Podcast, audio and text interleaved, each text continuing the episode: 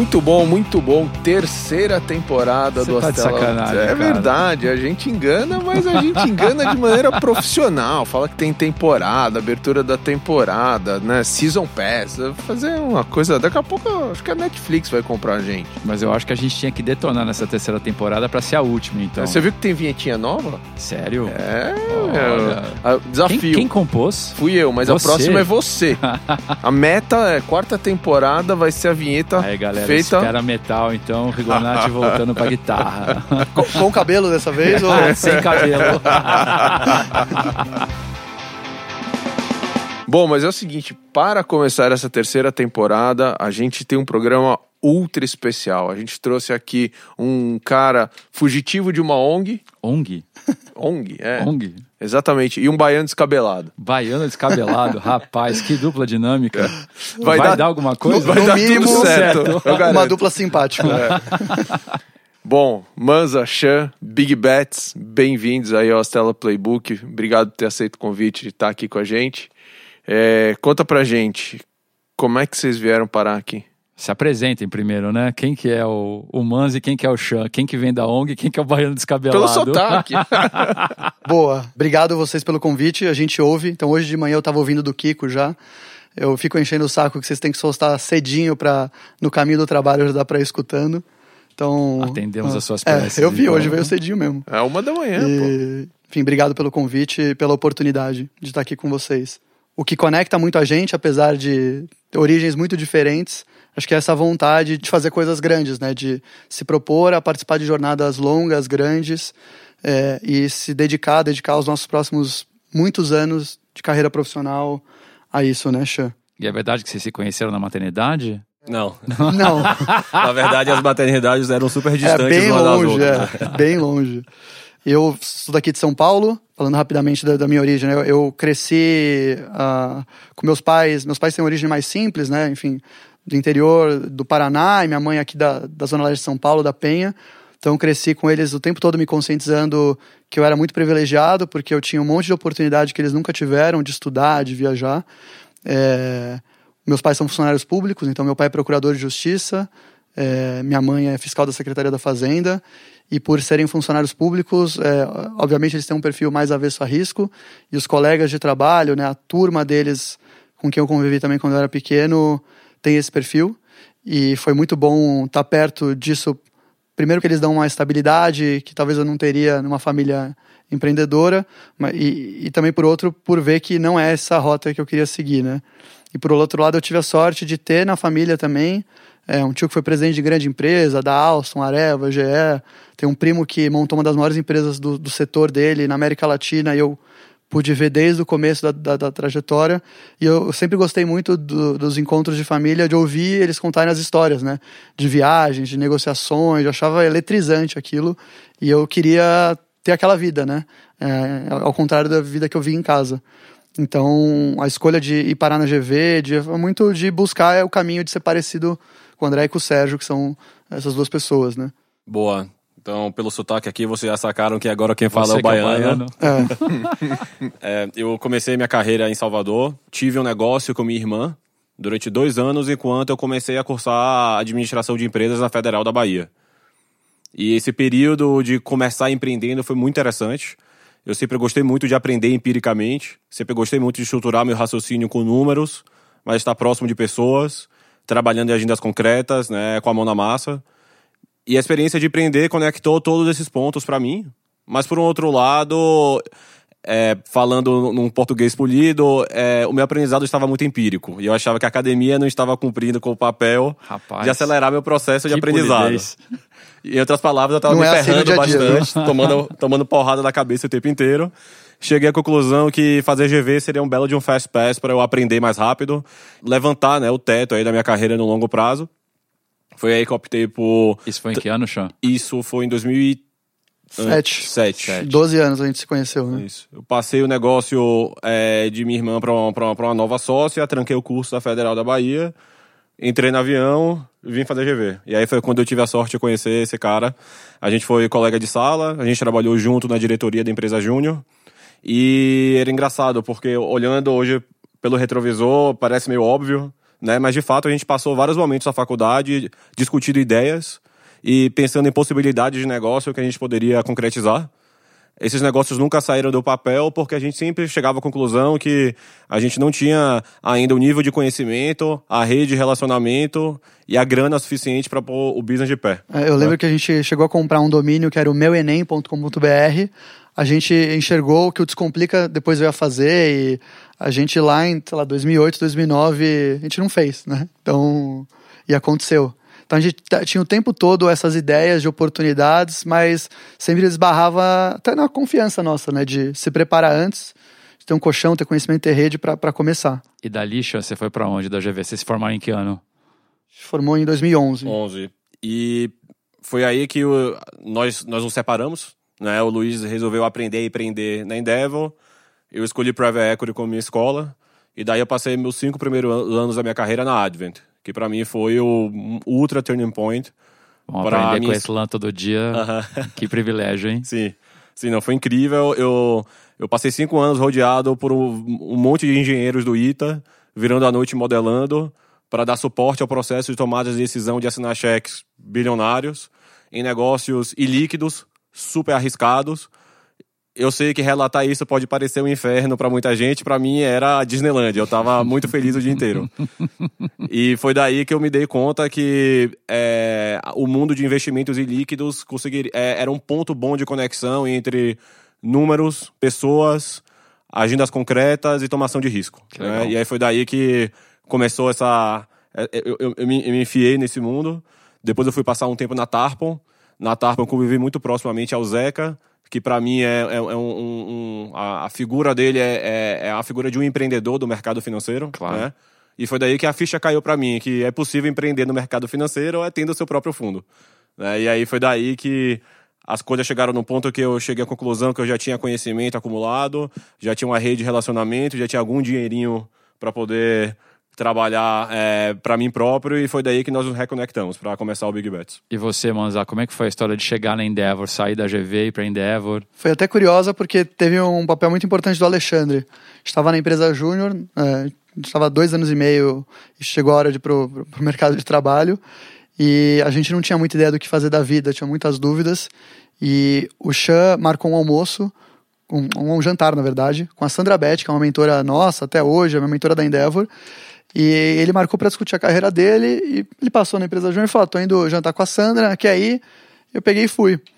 E sem muita expectativa, assim, era mais para discutir e tudo mais.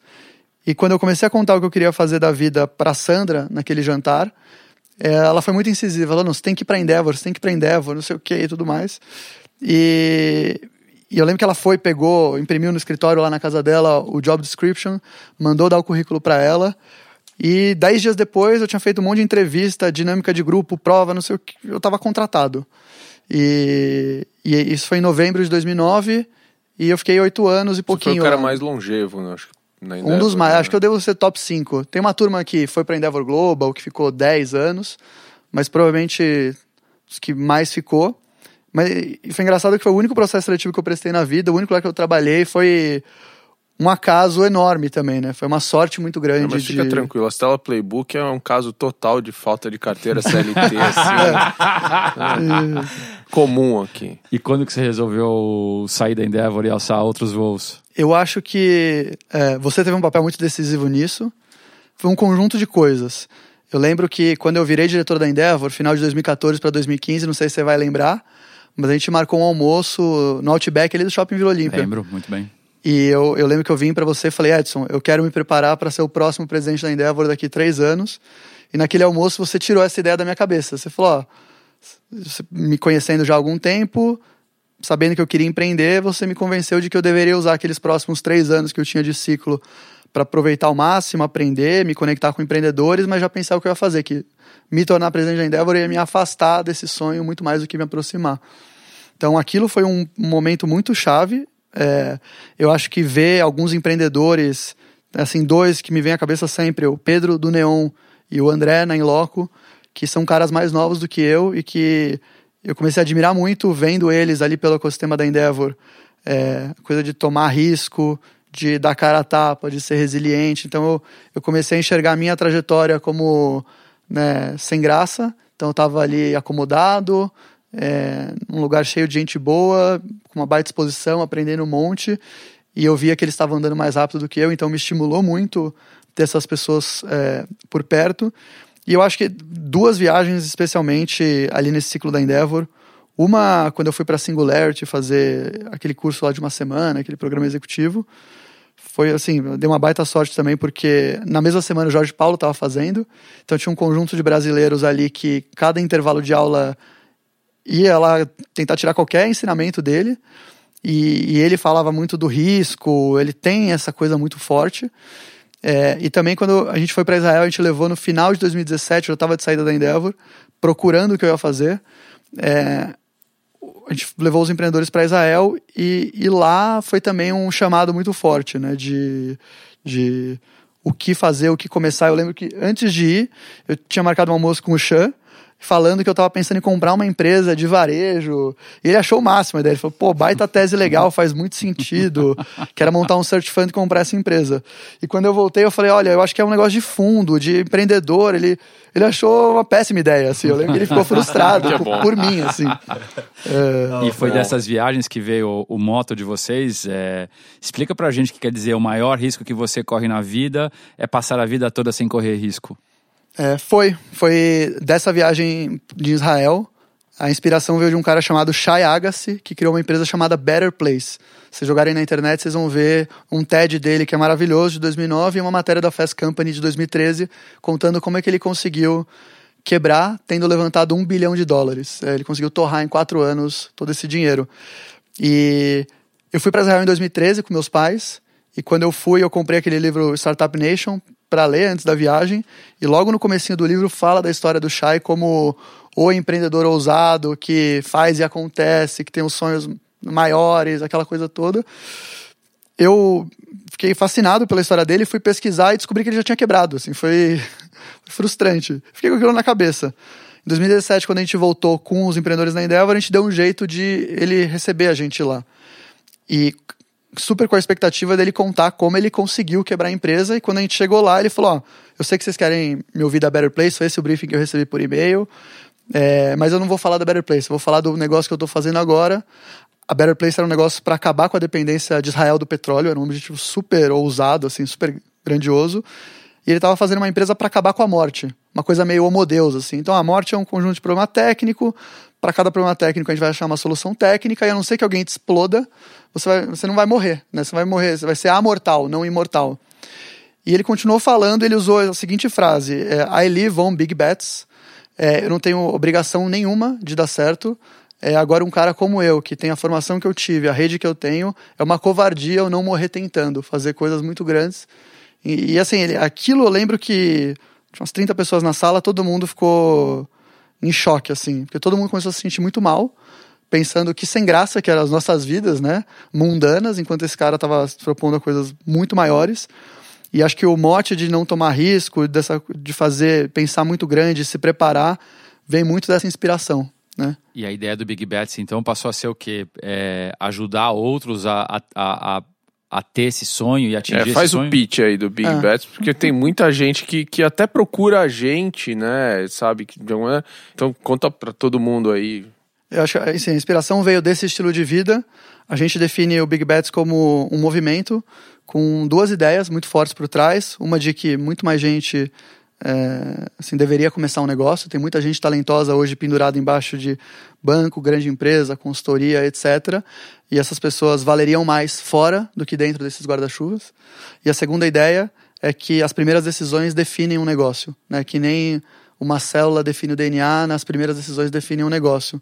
Então, decisões de sociedade, de ideia, produto, canal, do time que você coloca dentro da sua, desde o começo, as 15, 20 primeiras pessoas, os investidores que você traz, a governança que você estabelece com eles. Então, esse conjunto de primeiras decisões é, gera um efeito borboleta gigantesco no ano 8, no ano 10. Então, quando bem tomadas essas decisões, abrem espaço para aquela companhia de fato ficar grande, poder ficar muito grande. Quando mal tomadas, é um, é um veneno que ou põe um teto no crescimento da empresa ou mata, né? É o que a gente via muito no, no portfólio da Endeavor. Então. E aí o Big Bets, como ele atua nisso? Boa. Então, hoje o Big Bets oferece para os empreendedores selecionados para participar num pro, do programa é, uma, uma trilha de formação. Tá é, alicerçado em três pilares. O primeiro é conhecimento estruturado, o segundo é pessoas incríveis e o terceiro é acesso a capital. No bloco de conhecimento estruturado, eu e o Luiz fez o trabalho de compilar o que há de melhor de conteúdos é, e melhores práticas numa trilha muito simples para que o empreendedor possa tomar as primeiras decisões de negócio dele conectado com o que está sendo falado lá fora, que é o caminho certo para empreender. Né? Então, é, a gente pratica tudo isso em sessões de trabalho com os grupos, one-on-one, é, eu e o Luiz, né? mas também num ambiente de imersão em que a gente convida todos os empreendedores que participam do programa para juntos é, assistir a talks com empreendedores de sucesso, discutir o que são aqueles frameworks tá? Para que naquele próprio ambiente de imersão mesmo eles já, já possam praticar os conteúdos que a gente traz. No bloco de pessoas incríveis, a ideia é que a gente convide o empreendedor para compor um ecossistema muito denso, só com gente muito bem formada, fora da curva e muito colaborativa. Então, hoje eu vejo que o, o, as imersões do Academy são um ambiente em que as pessoas expõem suas fraquezas e se conectam muito sobre como elas podem aprender juntos a tomar aquela decisão nem todo o conhecimento que eles precisam para embasar essas decisões eu e o Luiz temos. Então, no bloco de pessoas incríveis também entra a participação dos mentores, né? Que aí são as melhores pessoas com quem eu convivi no meu tempo de private equity, que o Luiz conviveu com o tempo dele de Endeavor. É, é, é, a gente conecta no one-on-one os times com essas pessoas para que eles tenham os próprios mentores específicos no negócio deles, né? Então, por exemplo, tem um mentor aqui na sala hoje que é o Edson Rigonati, que está lá em todas as imersões. Todo final de semana. E é uma, uma ultra referência para todos os times. E ele hoje. não se aguenta, mesmo quando ele não é parte do processo, ele vai, ele, ele gosta. E aí, no bloco de acesso a capital, nós ajudamos os empreendedores a matchmake com quem são os anjos perfeitos para eles, né? Achar os perfect matches. Aí a gente pensa qual é o perfil de comportamento que cada time precisa, qual é o tamanho de bolso que faz sentido naquele momento, quais são os skills que aquele cara pode aportar, né? E, e aí, como vocês ganham dinheiro? E é esse é o ponto. É esse que é o ponto que conecta com o nosso modelo de negócio. Como é que a gente ganha dinheiro a partir disso tudo. É, hoje nós estamos na rota para levantar o nosso primeiro fundo e então investir no, nos participantes do programa. E acho que vai ser esse que vai ser o. Então, então o cara, na verdade, ganha dinheiro para participar do programa, é isso? Sim. Se o cara for muito bom, espero que eu possa dar muito dinheiro para ele. Oh, meu, esse ele restaurante um monte, eu gostei. inclusive. aí eu tenho dinheiro para dar. Né? É. Acho que o ponto de partida, o centro mas, tudo é Mas as pessoas pagam para participar da primeira parte? Boa. É, cada empreendedor que se vincula ao programa topa dois termos com a gente. O primeiro é o tuition fee. Então o programa tem um custo. Hoje esse programa é precificado em 30 mil reais. Só que o empreendedor que se vincula ao programa é um bolsista. Ele não paga isso na cabeça, ele paga no momento que ele levantar o primeiro capital.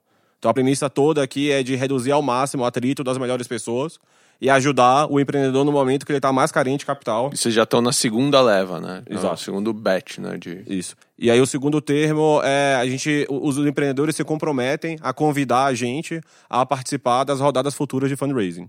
E hoje nós estamos nessa trajetória de colecionar todos esses direitos para daí levantar um pool de capital para subscrever esses direitos de entrar nas rodadas. E conta pra gente um pouco assim, qual que é o perfil hoje das pessoas que vocês têm falado? Eu tive lá realmente um número bastante vasto aí de, de pessoas que têm acompanhado vocês.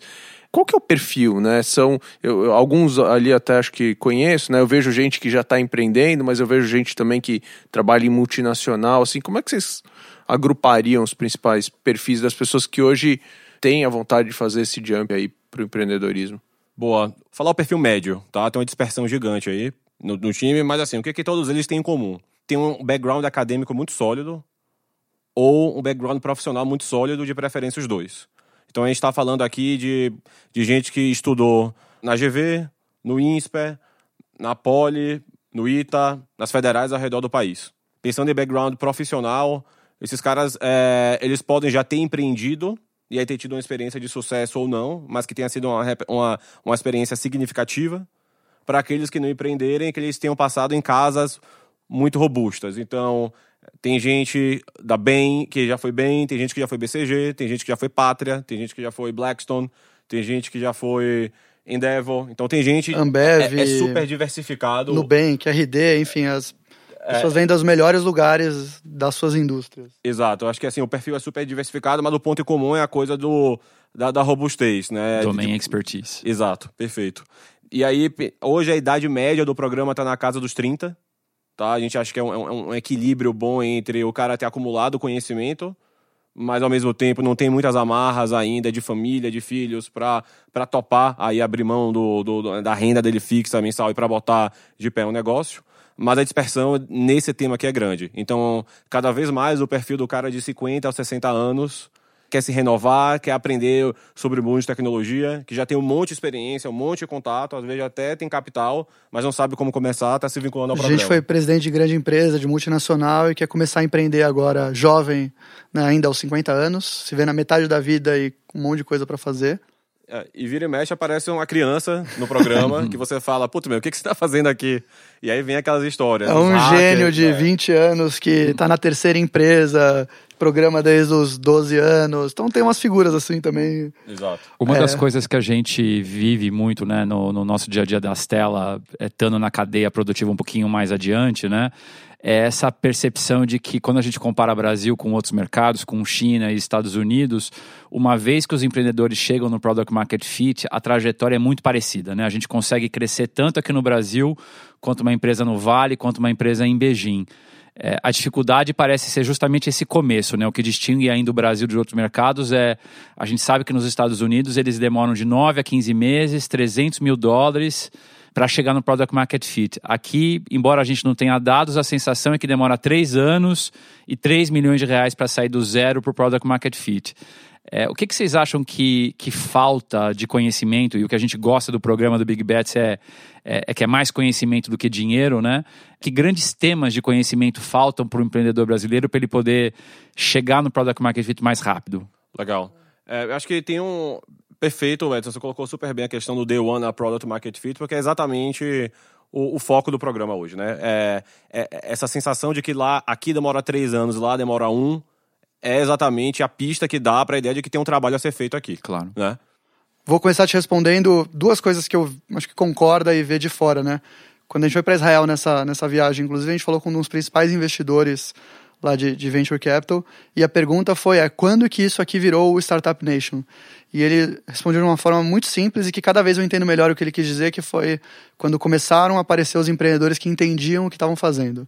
Que é Essa o foi- second timer, o third timer, né? Exato. Aqui nos Estados Unidos você vê as empresas que acabam tendo mais sucesso são essas de empreendedores que são de segunda, terceira, enfim, enésima viagem, ou de pessoas que tiveram oportunidade de participar da construção desde o comecinho de empresas que ficaram muito grandes e carregam aquele DNA.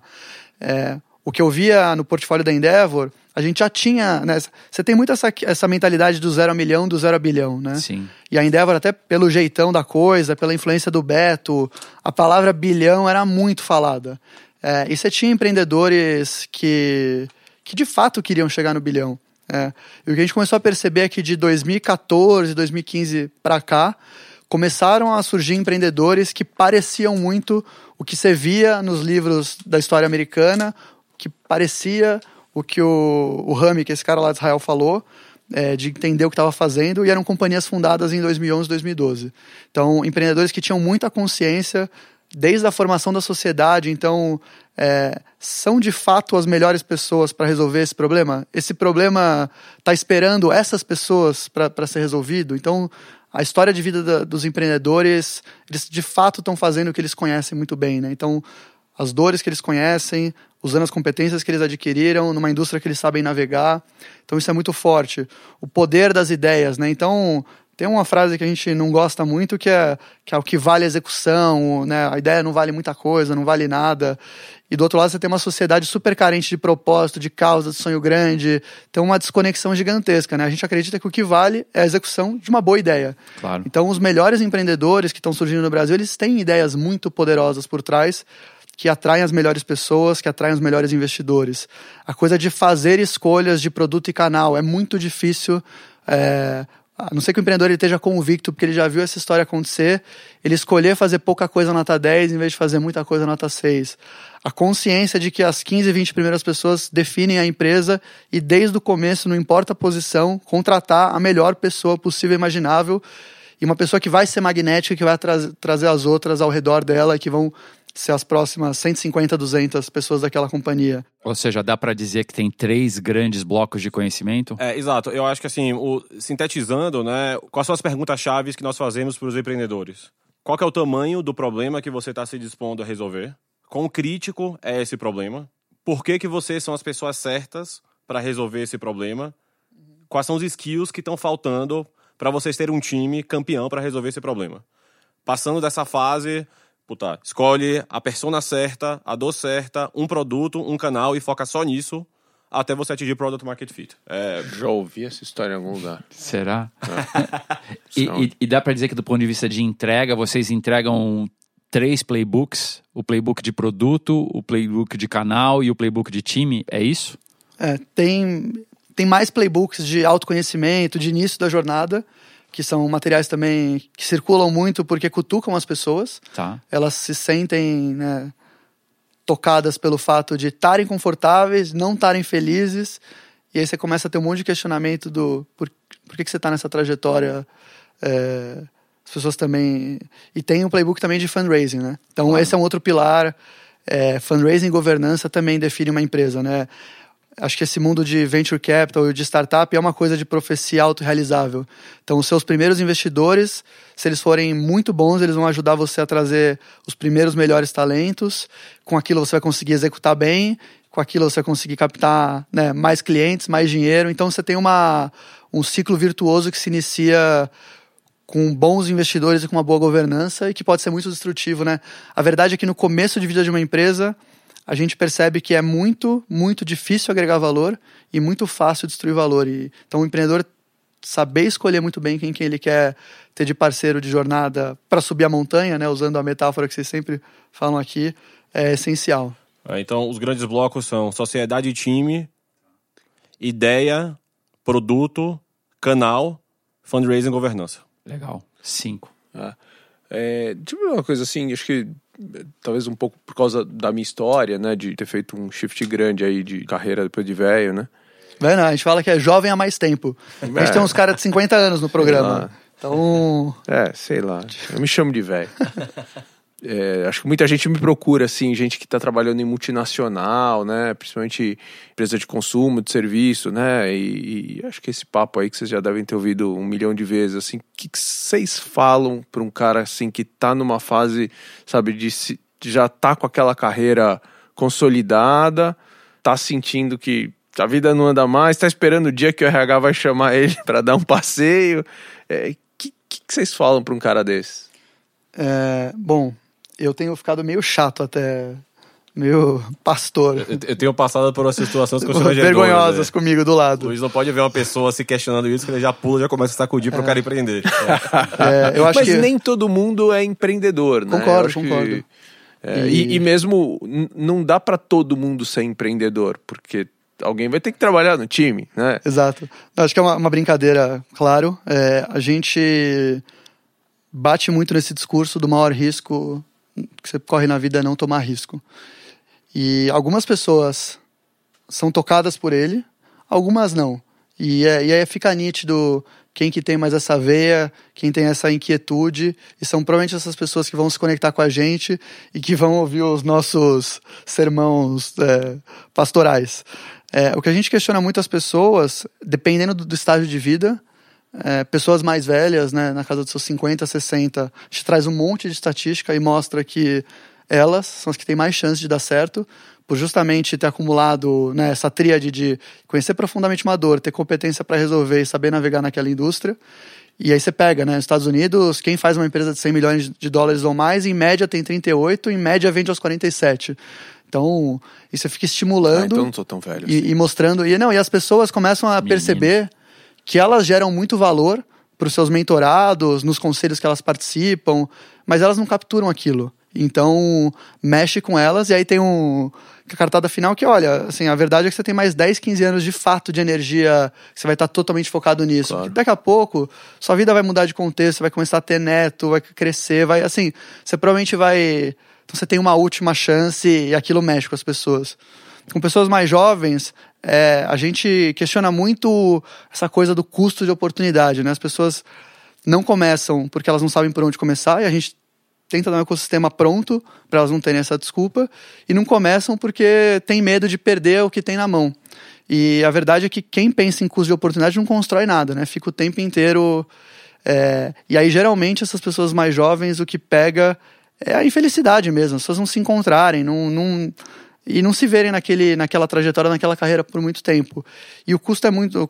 Assim, o risco é muito baixo, né? Se você tem uma vida simples e você tem um conhecimento acumulado é, você vai com certeza sair dessa jornada, mesmo que você não dê certo, valendo mais do que quando você você vai ser visto pelo mercado como uma pessoa pelas suas atitudes, pela é, o que a gente tem batido muito na tecla é na ideia de que a pessoa vale muito mais fora do guarda-chuva da empresa, né? Então uma das crenças da gente, né, um, da, um, dos pontos centrais da tese é o fato da gente ter feito o GV e na, na sala de 50 na sala da gente que tinham 50 pessoas, três ou quatro empreendem.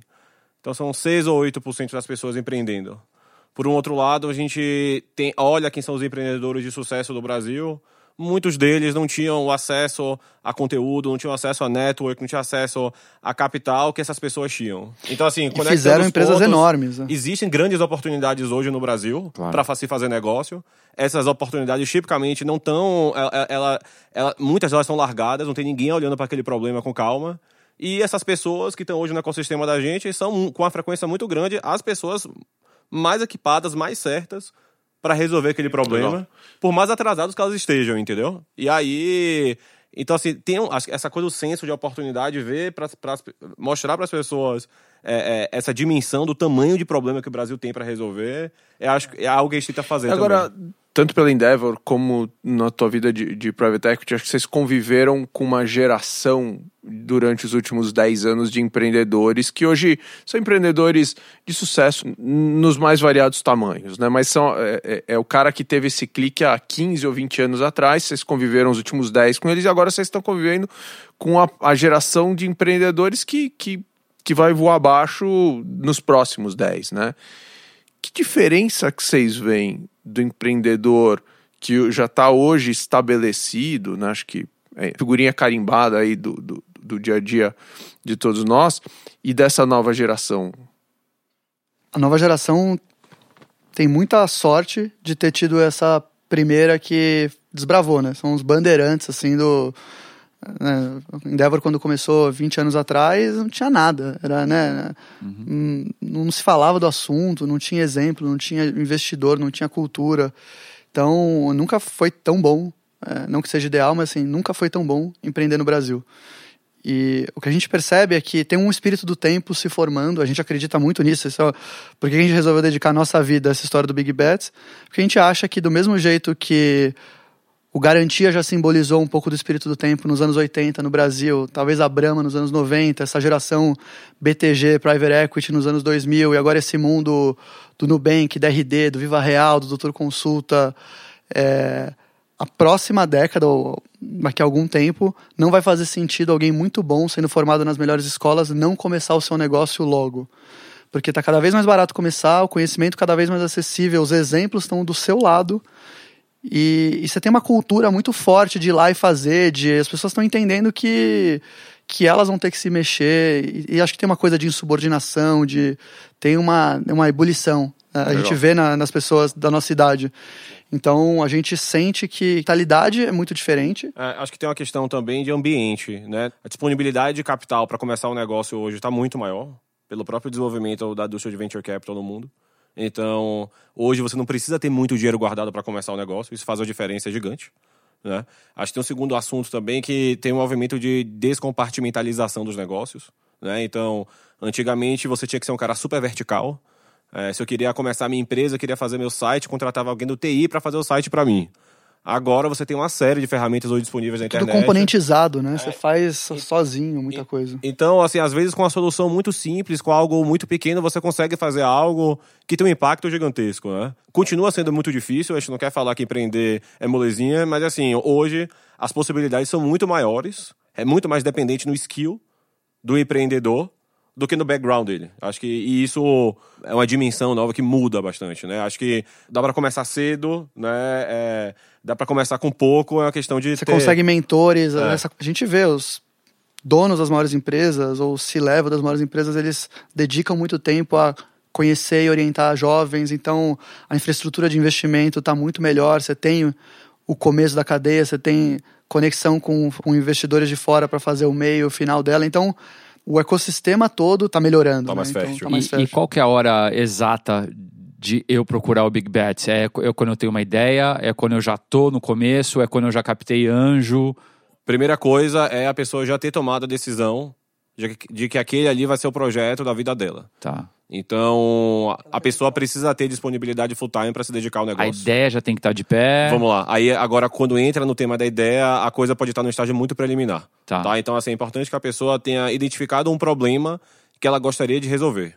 Isso é suficiente. Todo o processo de formatação de produto, etc., a ideia é que o próprio programa ajude ela a, a colocar isso de pé. A pergunta que a gente faz é assim: você está disposto a passar os seus próximos 5, 10 anos sentado em cima desse problema, tentando resolver ele?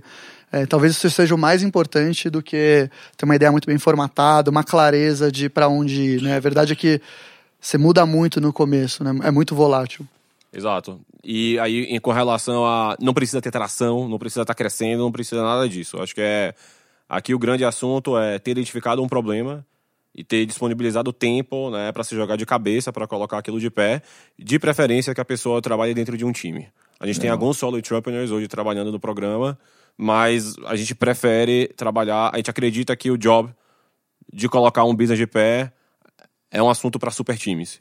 Legal. Então, né, um time que largou suas carreiras, é, estão full time dedicados a resolver um problema. É, então, desde esse desse estágio mais inicial até times que estão se debatendo e tendo dificuldade de encontrar o product market fit. Né? A gente encontra times com dois, três anos de vida, de pessoas muito talentosas, se engajam no programa porque vem ali uma oportunidade de repensar muita coisa e acelerar o processo. Por um outro lado, determina muito o limite inferior, né? o mínimo que você precisa ter. É, no teto, né, o estado de desenvolvimento que a gente não consegue trabalhar é quando a empresa chegou num nível de desenvolvimento que já tem um legado dentro dela que o empreendedor não consegue mais remodelar o negócio dele. Então, se você tem uma carteira de clientes que demanda muito seu tempo, se você não está pronto para entrar num, num, processo de imersão para questionar todas as premissas do seu, do seu modelo de negócio, talvez já tenha passado um pouquinho o time para entrar no Big Bet. Legal. O que não quer dizer que não tenha pessoas que já estejam faturando muita grana. Né? Assim, para os parâmetros de que não tem nada. Legal. O papo tá bom, mas agora é hora do ping-pong. Então vou fazer uma Duplo. pergunta. Duplo, é. Então é um Jogo de duplas. jogo de dupla. A gente vai fazer a pergunta, respostinha rápida. Vamos lá. O que vocês estão lendo? The Daily Stoic do Ryan Holiday e Stephen Hanselman. Sensacional. Onde que você De viu quem isso? você Xan? pegou É. isso? Cara, é- isso aí foi uma ponte. O Thiago Laffer, que participa do Big Bets, indicou pro Edson, que indicou pra mim. Eu acho que o Thiago deve deveria ser remunerado. Ele deve ter algum É, deve ganhar deve muito, ter é. Os royalties, Você eles- pode pedir um. Ó, Thiago, eu quero um cupom desse livro. E você, Manzá? Eu tô lendo agora um livro que chama Endurance, um cara chamado Scott Kelly, que é bem legal, é um- a história de um astronauta americano que foi passar um ano no espaço. É a pessoa que passou mais tempo e assim, é um negócio que é um pouco da sensação que a gente tem colocando o negócio de pé, né? Porque você tem uma agonia, uma ansiedade, uma adrenalina, e ele relata de uma forma muito legal. Então, esse é o que eu tenho lido Legal. e achado muito interessante. Quem influenciou vocês? Cara, o quarteto fantástico da Advent, Patrícia, Juan Pablo, Wilson e Mário foram cruciais aí pra me ensinar a estruturar pensamento e tomar decisão de investimento de modo sólido. É, eu não sei, eu tenho um monte de gente, desde o do, do Sérgio, do André, o próprio Xan na época que a gente estava na faculdade, é, a Sandra Beth, o Marcão, o Melman, o Roteles, a turma que eram meus gestores lá na Endeavor no comecinho, o Edson, enfim. Acho que o que não falta, eu tive a sorte de conviver com muita gente e pegar um pouquinho de cada um, né? Muita gente me influenciou. Uma fonte de informação de todo dia. Cara, por, por mais unsexy que isso possa parecer, é o WhatsApp. As melhores coisas que eu leio são enviadas pra mim por meus amigos. Fake news? Uau, Meus amigos sabem filtrar o que que, o que estão precisando naquele momento. legal. E eu, eu assino muita newsletter de pensadores aí de, desse mundo de venture capital, de startup que eu gosto muito e de fundos que eu admiro. Algum em particular que você recomendaria? Ah, eu adoro o Vinod Khosla. Eu acho esse cara genial e muito sintético. E eu gosto muito do Y Combinator, do Sequoia, eles têm um negócio de sete questões que eles mandam é, toda semana, do Founder Collective, que é um fundo que tem uma mentalidade que é muito diferente dos Estados Unidos, que é de escassez de capital e de ser espartano. Então tem alguns que, que eu gosto. Eu fico super feliz quando chega uh, o CB Insights, é muito legal, enfim. Tem vários. Boa.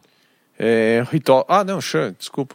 Tava... Eu falei, é que Falou do foi, WhatsApp. Foi o WhatsApp. Foi o WhatsApp. Ele já falou que não era desculpa, sexy, é. Não, não Nem valeu, chamou né? atenção. Não, Valeu, é. Passou batido. É. Total, senti um pouco. Sentiu que eu ignorei Não- a sua não grudou fonte, na né? cabeça, né? É, Não não, eu falei, pô, meu. Não, os cara, ele deve ter uns amigos muito bons no WhatsApp. É, deve ser, né? Me põe nesse grupo. É amigo do Lauro ele tem o Jardim, Damodara no WhatsApp é. dele, né? Tem É, não é possível. né? Tá bom. É, enfim, o Warren Buffett. o Edson vamos- Leonardo te ajuda às vezes É, também. o Edson manda direto coisa pra gente. Boa. Um ritual de trabalho que vocês vão abrir mão. Tá, pra mim o trabalho começa às seis da manhã, meditando e fazendo exercício físico. Né? Eu sei que é, parece parte da minha vida pessoal, mas cada vez mais eu vejo que quanto mais o pessoal estiver conectado com o profissional, mais equilibrado eu vou estar. É, ele acorda cedo, eu durmo muito tarde. Então a gente tem uma dupla cobertura perfeita, de. 24 horas. por dia, o Big Bet tá ligado. E, então eu não tenho essa disciplina toda que nem ele. É, mas o que eu acho que eu.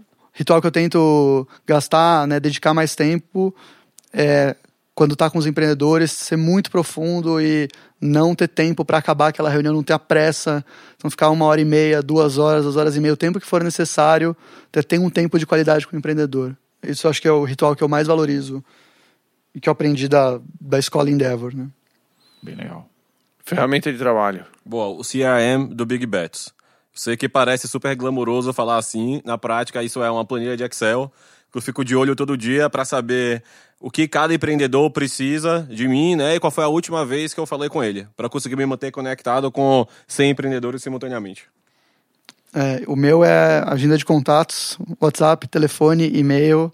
É o dia inteiro apresentando gente pra gente, fazendo conexão e tentando destravar a vida das pessoas ao colocá-las em contato, né? Bom, nessa trajetória aí de vocês, acho que vocês devem ter recebido ou mesmo construído um aprendizado de negócios que certamente toda hora vocês estão passando ele para frente. Que aprendizado é esse? Para mim, o aprendizado é sintetizado em uma palavra em japonês que se chama Ikigai, que é a razão pelo qual as pessoas levantam de manhã. Para mim, esse é o grande combustível dos negócios hoje. Somente conectando os nossos negócios com o que o mundo precisa, é, você hoje no mundo vai conseguir atrair os melhores talentos e colocar eles na sua potência máxima. E pra mim, acho que tem duas coisas pensando bem. Tem uma que as pessoas que me conhecem já há mais tempo já cansaram de ouvir falar, que é a história do começar com o que conhece. Então esse foi um, insight muito forte a gente teve. A gente rodou uma pesquisa uma vez na Endeavor, tem um portfólio de mais de 30 países, mil empresas, aquela coisa toda. É, as empresas que são top performer, tem né, 94% das empresas são top performer, que crescem numa determinada taxa e chegaram a um determinado tamanho. É, tem três coisas em comum, que é os empreendedores conheciam profundamente a dor antes de se propor a resolver aquele problema, tinham o ferramental, as competências acumuladas para resolver e sabiam navegar pela indústria. Então, 94% da nossa amostra lá de sucesso tinha isso e a gente vê como é nítido no, no Big Bets, como começar com o que conhece faz toda a diferença. E acho que a segunda coisa é, que a gente tem aprendido cada vez mais é a história de é mais fácil fazer uma empresa difícil do que uma empresa fácil.